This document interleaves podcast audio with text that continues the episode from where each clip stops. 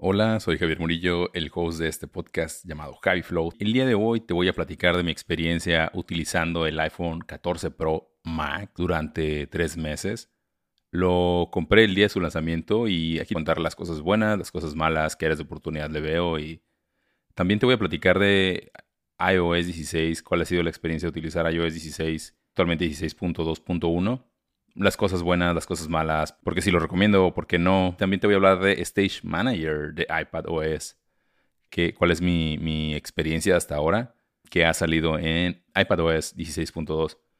Bienvenidos y bienvenidas, saludos a todos los que escuchan este podcast y son parte de esta comunidad. Estoy muy agradecido de que escuchen este podcast en 28 países y contando. Este es resultado y esfuerzo de todos que están allá afuera escuchando el podcast, porque si tú escuchas este podcast, le das buena calificación y lo compartes, llega a más personas, las plataformas entienden que, aquí hay contenido y, pues muchas gracias. Un par de cosas antes de arrancar, si están escuchando este podcast en Apple Podcast, tiene disponible la función de chapters, es decir, que puedes navegar directamente a la sección del podcast que te interese, como si fueran tal cual los capítulos. Entonces, por ejemplo, en este podcast puedes encontrar la sección de el iPhone 14 Pro Max, la reseña o la experiencia de iOS 16 y también la parte de iPadOS o Stage Manager. Entonces esa, esa información la van a encontrar disponible y te muestra Apple Podcast, te muestra alguna fotito en caso de que yo haya agregado alguna imagen y también te muestra alguna información adicional. Te adelanto eso en caso de que estés utilizando Apple Podcast. Los invito a que me ayuden a seguir creciendo, dejen 5 estrellas en su reproductor de podcast favorito un comentario y de ahora en adelante estaré mencionando a todos los que dejen 5 estrellas y un comentario. Les estaré haciendo una mención que quedará grabada para la posteridad en los podcasts siguientes. Este episodio es 100% libre de publicidad. Mis comentarios y mis opiniones son absolutamente míos y no representan el interés de ninguna compañía. Y pues bueno, ya después de todo eso, arrancamos. El iPhone 14 Pro Max. Y bueno, arrancamos. El iPhone 14 Pro Max eh, la verdad que el teléfono lo compré y tuve la oportunidad de, recibirlo el día del lanzamiento. Esta vez elegí ir a recogerlo a la tienda en, el Apple Store del Upper West Side. Y decidí eso porque previo a, la, compra de este teléfono, cuando compramos el teléfono de mi esposa, que es un iPhone 13 Pro Max, no llegó, llegó, o sea, lo pedimos por paquetería directamente a Apple y llegó la caja vacía y fue un tremendo lío, horrible, la peor experiencia de la vida al final de, toda esa amarga experiencia terminamos comprando el teléfono en un Best Buy.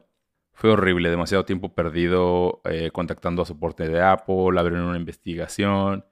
Es un error de ellos, ellos ya saben que pasa esto. Hice, hice de hecho, estuve buscando en Reddit, en Twitter, y no, no, no, fue, no fue la única, no fuimos los únicos. Fue una terrible, terrible experiencia que de verdad, o sea, hubo momentos que, que incluso pues dijimos, no, ya, ¿sabes qué? O sea, si, no me van a resolver este, este problema, pues hay que cambiarnos de, de compañía, tal cual. O sea, estábamos pero muy, muy molestos y es un área de oportunidad terrible porque, de nuevo, Apple ya sabe que eso pasa y, y te hacen demasiado, te hacen muy complicada la experiencia para ti como cliente y usuario de ese incidente. Entonces, bueno, por esa razón decidí ir a recogerlo a la tienda. Tuve la suerte de recogerlo en cuanto abrí la tienda, eso de las ocho y media de la mañana. Arrancamos con lo positivo. La cámara es increíble. Digo, ya la cámara de la mayoría de los teléfonos de gama alta que salen hoy en día son increíbles, pero les pongo el contexto. Antes de yo utilizar más la cámara del teléfono, estaba utilizando mis cámaras Fujifilm. Tengo, tengo un par de cámaras Fujifilm, tengo por ahí una Nikon también, em, DSLR, viejita, bastante viejita. Pero las Fujifilm es una X-T4 y una X Pro 2. Y la verdad es que me metí bastante en serio con esas cámaras. Pude operar diferentes objetivos. Y en fin, pude hacer en mi colección de objetivos. Cuando nació mi hijo, por allá del 2020, esas cámaras yo ya llevaba rato usándolas. Esas cámaras fueron con las que yo le tomé fotos. Y, y las llevaba a todos lados conmigo. Y fue una, una experiencia muy linda. Les digo el contexto. Después mi hijo comenzó a crecer, comenzó a andar en, su patín, en un scooter. Después él quiso aprender, bueno, aprendió a andar en bicicleta o simplemente caminar, correr. El chiste es que El chiste es que se volvía muy complicado tener conmigo ya las cámaras, aunque son cámaras chiquitas, las Fujifilm, ya traerlas conmigo ya era un dolor de cabeza, entonces terminaba tomando más fotos y videos con los teléfonos que el teléfono que trajera en ese momento y, dejaba de usar la cámara. Entonces, por esa razón, la cámara del 14 Pro Max me parece increíble porque funciona, siempre funciona, es de 48 megapíxeles. Como a mí me gusta mucho el estilo y los colores y los perfiles de Fujifilm, mm, esto no es estrictamente nada más del teléfono, es una combinación de varios factores, pero puedes eh, ajustar los perfiles de color. Entonces, cuando yo tomo una foto, tengo un ajuste en los perfiles de color que me sale con cierto tono, si lo quieres ver así como un tono amarillo, un tono medio sepia, o un tono medio eh, cálido, y, también de repente lo cambia a un tono medio frío. Pero no dejo este efecto plástico. Eh, cuando no tengo ningún efecto de color, o un perfil de color más bien, a mí yo siento que las fotografías de celular se ven en cierta forma plásticosas. Es la, definición que yo le doy como plástico, como que no, no tienen, les falta carácter. Entonces yo con este perfil de color que le aplico y que siempre está instalado en el teléfono o en la cámara por default, siempre y siempre estoy tomando fotografías con carácter. Están disponibles también los archivos originales. Puedo regresar la fotografía del estilo original, plástico o cambiarle los colores a otro perfil, pero eso me permite que cuando yo tomo una fotografía ya está lista para yo compartirla y que yo me sienta cómodo con que es la forma en la cual yo quiero expresar mi, mi arte o mi fotografía y eso, eso me siento bastante bien. Hubo la necesidad de que hiciéramos un formulario para enviar unos documentos y teníamos que enviar unas fotografías. Entonces dije, no, pues para eso sí tengo que sacar mis cámaras, ¿no? Y saqué mi cámara, la XT4, y le puse ahí un lente y ajusté la luz y todo. Y el chiste es que eran unas fotografías tipo pasaporte, o tipo, sí, tipo pasaporte, tipo de identificación. Y resulta que terminé utilizando al final el iPhone 14 Pro Max con su lente principal de 48 megapíxeles me hizo un mejor resultado, me ahorró muchísimo trabajo. Tengo una pequeña impresora de fotos en casa y terminé imprimiendo las fotos ahí directamente desde el teléfono. El proceso fue muy rápido. Como que después de todo eso, llegué a la conclusión de el iPhone 14 Pro Max, su cámara es 10 de 10. O sea, no usuarios de iOS, usuarios de Apple, que nos gusta la cámara, esa es una cámara increíble. Si tienes uno anterior, yo creo que mi recomendación sería eh, ajusta los perfiles de color. Si quieres jugar un poco con la, los tonos de colores de tu fotografía, la verdad es que, de nuevo, la fotografía es algo que disfruto mucho. Me gusta mucho la versatilidad del teléfono en el que me puedo agachar a, muy rápidamente a tomar videos. Eh, esta funcionalidad de estabilizar digitalmente cuando hay condiciones de luz apropiada es buenísima. Para mí ha sido una, una experiencia muy dulce y muy agradable antes yo estaba constantemente invirtiendo, tratando de buscar como cuál era el mejor estabilizador y, qué hacer para tener las mejores tomas, las más, pues vaya, más estables, para hacerlas más cinemáticas. Y ahora con esto es simplemente no, o sea, puedo estar tomando un video sin necesidad de que yo vaya viendo exactamente qué estoy grabando, aunque yo vaya corriendo, correteando a mi hijo y el video sale como mantequilla, ¿sabes? sale muy suavecito. No sé por qué digo como mantequilla. No sé de dónde viene la expresión como mantequilla, pero bueno. Eh, me, imagino que a que la mantequilla se corta fácilmente, no sé. De ahí, el Dynamic Island es, es un buen gimmick. Me gusta mucho que la experiencia y sensación que me da en el día a día es que ya tengo una pantalla completa, aunque tenga un, un, hoyo el teléfono en la pantalla, una píldora ahí que no, que siempre va a estar de color negro.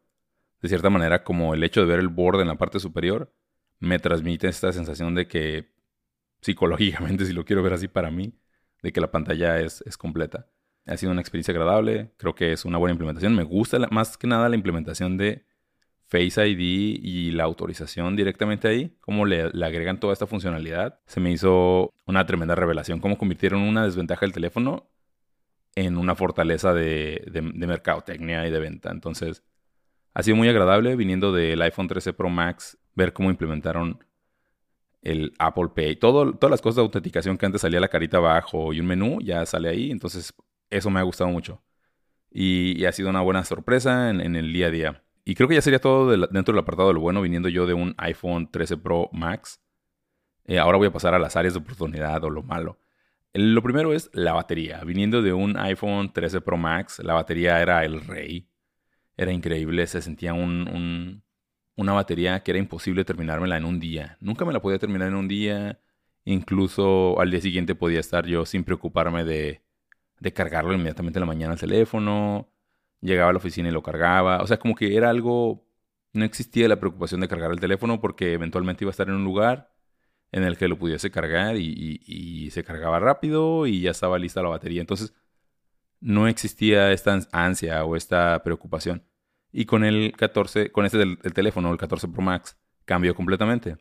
Desde que lo tuve, al principio tuve encendido el Always On Display, la, la pantalla siempre encendida y fue terrible. No, no, la batería no me alcanzaba, o sea, al final del día ya tenía menos del 20% o en algún momento se ponía, no sé, la batería no duraba lo, mismo y más al inicio, cuando el teléfono salió como que el, el sistema operativo tenía más fallas entonces fue catastrófico. Terminé desactivando el Always On Display y brincando ese apartado.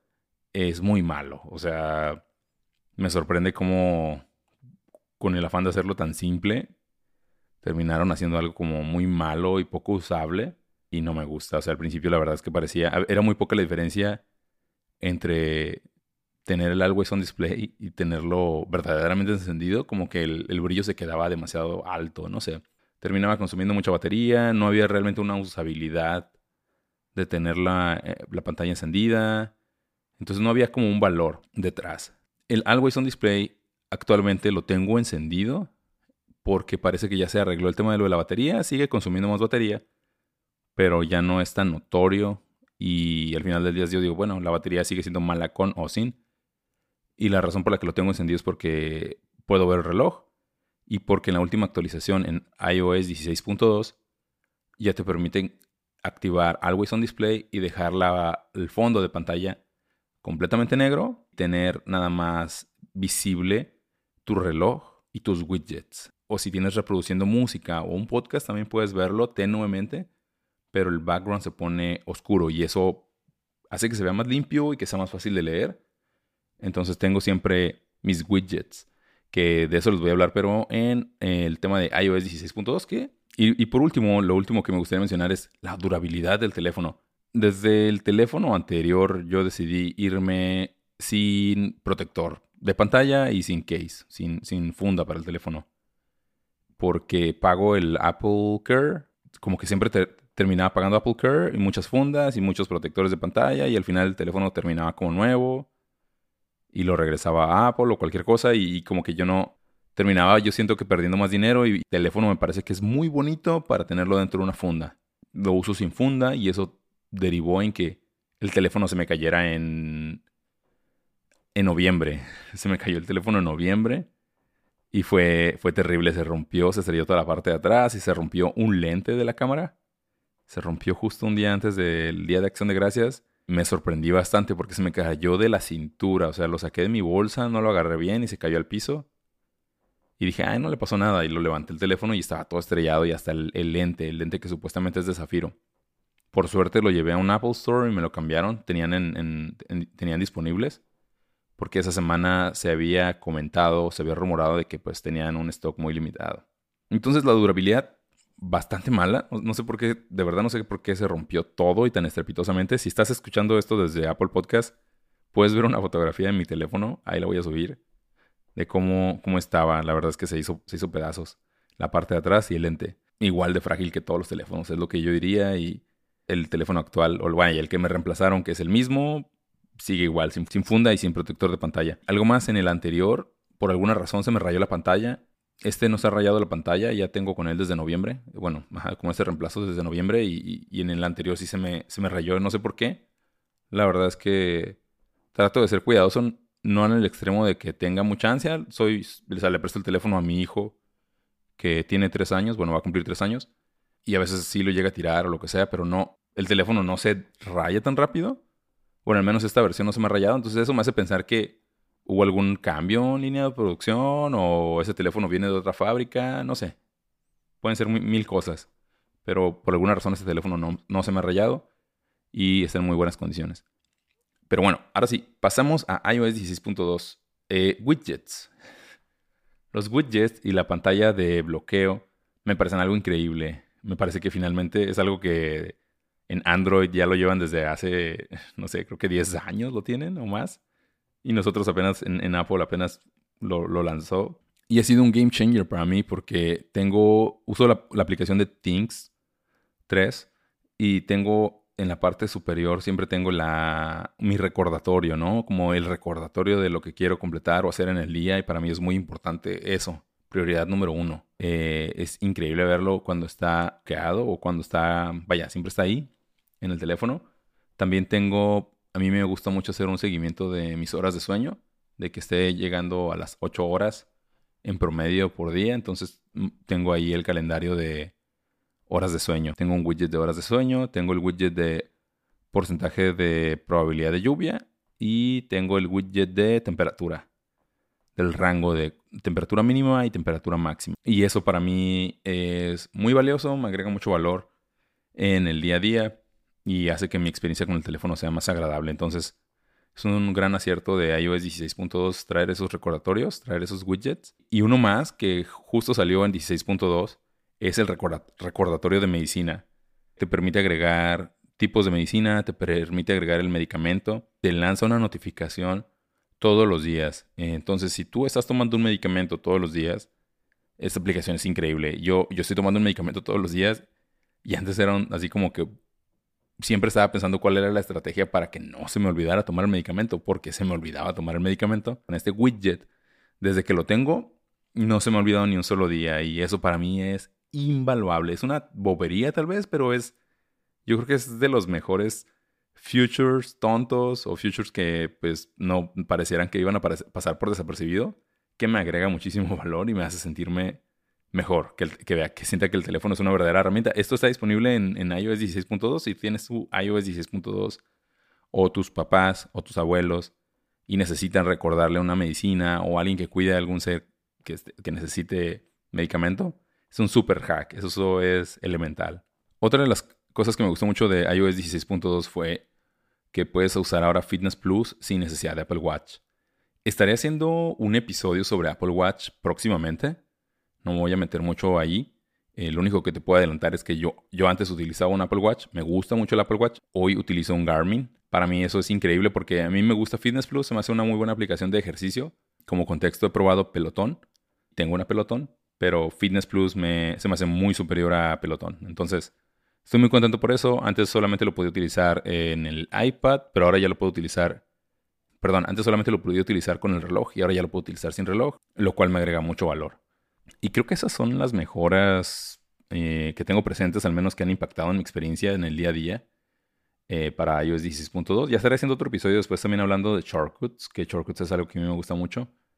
Ahora me gustaría platicarte de las áreas de oportunidad. Tiene bastantes bugs muy malos que nunca antes me habían pasado en ninguna versión de iOS. En ninguna versión de iOS.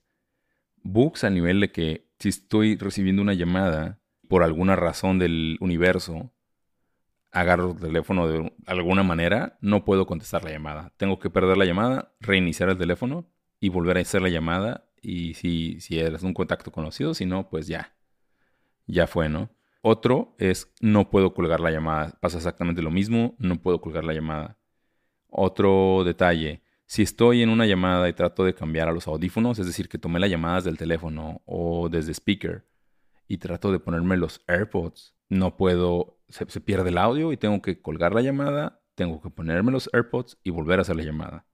Si no, se pierde el audio. O volver a hacer la llamada y tomarla desde el teléfono, pero no, ya no hay forma de recuperar el audio que les adelanto que también voy a hacer una opinión y experiencia de los AirPods Pro 2 que estoy utilizando, estoy utilizando igual desde el día de su lanzamiento. Estoy utilizando los AirPods 3 también desde su salida hasta que salieron los AirPods Pro 2. Entonces por ahí les voy a platicar de, eso después en otro episodio. Otro de los problemas ha sido eh, las notificaciones se quedan en blanco.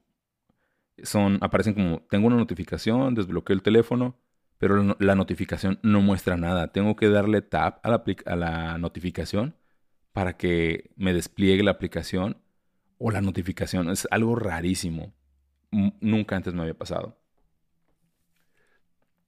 El otro es estético, es las notificaciones me aparecen como cuadrados, con esquinas de 90 grados, tal cual como si fueran, bueno, como rectángulos, perdón. Y después de que las deslizo se vuelven redondas, o sea, se vuelven en su estilo normal pero son cosas muy básicas o elementales del sistema operativo que están funcionando mal y no entiendo por qué sencillamente es, es algo muy raro, como que no es al estándar al que estaba acostumbrado del sistema operativo o al menos en cosas tan elementales, lo cual me hace pensar que no tienen buen sistema de implementación de pruebas de calidad o vaya, desde el punto de vista de ingeniería eso se ve muy mal porque son cosas eh, de nuevo elementales que no puedes lanzar algo y no puedes tener algo allá afuera que va a dar ese tipo de problema. Pasando a otro tema, dejando de lado los bugs y los errores, el app de Freeform salió ahora en iOS 16.2 y creo que tiene bastante potencial, pero su interfaz no es tan intuitiva, al menos por ahora, y no te invita a usarla, al menos a mí no me invita a usarla, como que se siente como si fuera una aplicación en desarrollo.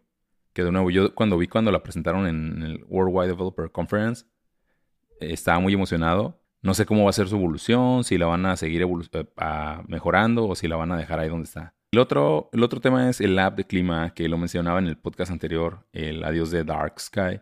El app de clima nativa es mala. Fue un buen intento de mejorarla respecto a la versión anterior. Eh, si, si la comparamos versiones de app de clima nativas solamente, es mucho mejor. Pero si la comparamos con Dark Sky, que cerraron o eliminaron, no, nada que ver. Y yo creo que la razón detrás de por qué el app de clima nativa es tan mala es porque quisieron copiar o vaya, tienen bastantes funcionalidades de Dark Sky ahora, se limitaron a no copiar tal vez la usabilidad. Entonces Dark Sky tiene una interfaz que es más vertical, es decir, que scrolleas y obtienes la información. Entonces nada más con el hecho de abrirla y scrollear, ya puedes consumir la información o podías consumir la información. Tanto las horas, etcétera, etcétera. Como que ya no tenías que hacer tantas cosas versus el app de clima nativa que sí tienes que hacer tabs, está más orientado a hacer scroll eh, horizontal. Y yo siento que va por ahí como que en su momento cuando hicieron la mejora, tal vez no tenían claro que le iban a cerrar o no sé. Y hay muchas áreas de oportunidad ahí. definitivamente espero que saquen algo nuevo, una aplicación nueva. Está por ahí Carrot Weather, que es eh, supuestamente bastante buena. Estoy tentado a comprarla.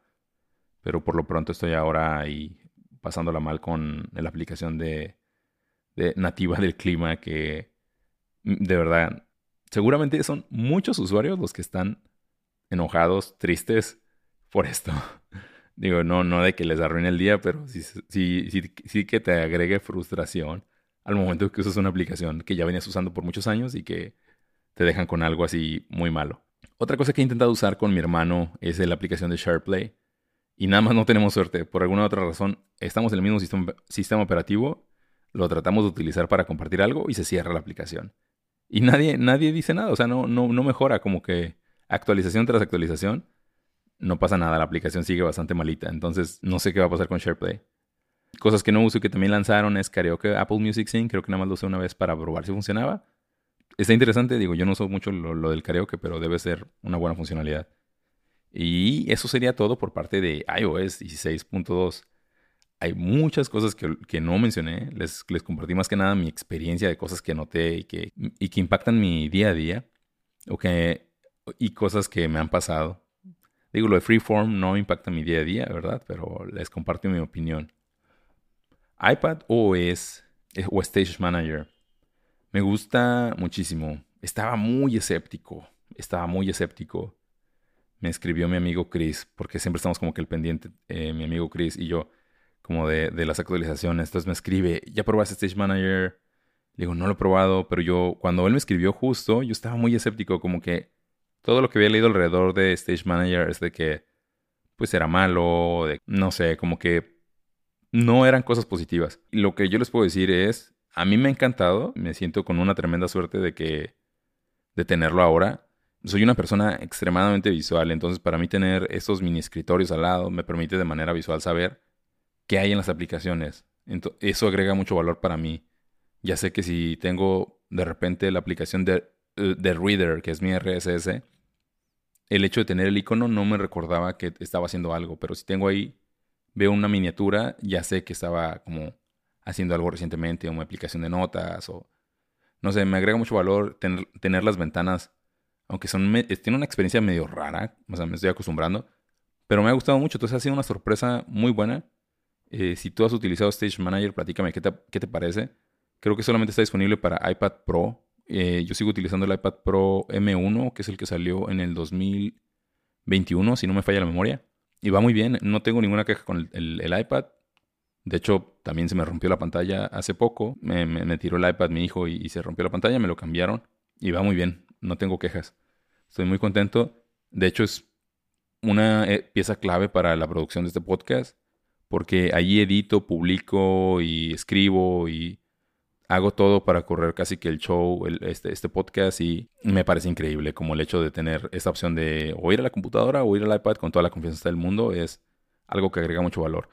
Ah, hay ciertas herramientas que están como escondidas, temas de audio, por ejemplo la interfaz de audio, que es como yo conecto el micrófono, voy a, meterme ahí a desviarme un poquito que probablemente vamos a expandir en, otro podcast después. Y si así les interesa, déjenme un comentario si quieren saber más cómo manejar interfaces de audio desde el iPad y con mucho gusto les comparto mi experiencia. Pero en resumen, las interfaces de audio dentro del mismo iPad e incluso del iPhone, puedes utilizar aplicaciones como Aum o Audiobus, consumir el mismo audio de las aplicaciones para enviarlo a otras aplicaciones. Es, decir, si por ejemplo estás en una llamada de Zoom y tú quisieras enviar música de la aplicación de música más el micrófono del teléfono o de tus audífonos a Zoom, utilizando Audiobus o utilizando Aum, podrías hacer esto. Por último, en tema relacionado a iPadOS o Stage Manager, Universal Control también es una integración, la integración de iPad con Mac es brutal. Esto más Stage Manager es una joya. Es increíble para mí. A mí me, gusta muchísimo y espero que siga por ese camino. El, iPad es iPad y Mac son como un equipo increíble para creación de contenido y que suma bastante a mi proceso creativo. Entonces, adapto bastante el iPad cuando estoy haciendo desarrollo de software, cuando estoy en la parte de ingeniería de software, pieza clave y de la misma forma cuando estoy creando contenido como este podcast, son pieza clave los dos. Pero bueno, eso fue todo por el episodio de hoy. Espero que te haya gustado. Muchas gracias por escucharme. Muchas gracias por estar ahí, por, por eh, comentar, compartir, darle calificaciones a este podcast. Te comparto que lo que más me cuesta hacer es la distribución. Puedo escribir el show, puedo grabar el show, editarlo, ecualizarlo, tratar de que se escuche lo mejor posible, pero distribuirlo, mm, todavía estoy trabajando ahí en el proceso. Entonces, si me puedes ayudar a distribuirlo, a compartírselo a algún amigo, te lo agradecería mucho si le agrega valor, eh, claro, y si aprende algo, pues qué mejor. Muchas gracias por ayudarme a crecer esto, muchas gracias por escucharme y por tu tiempo.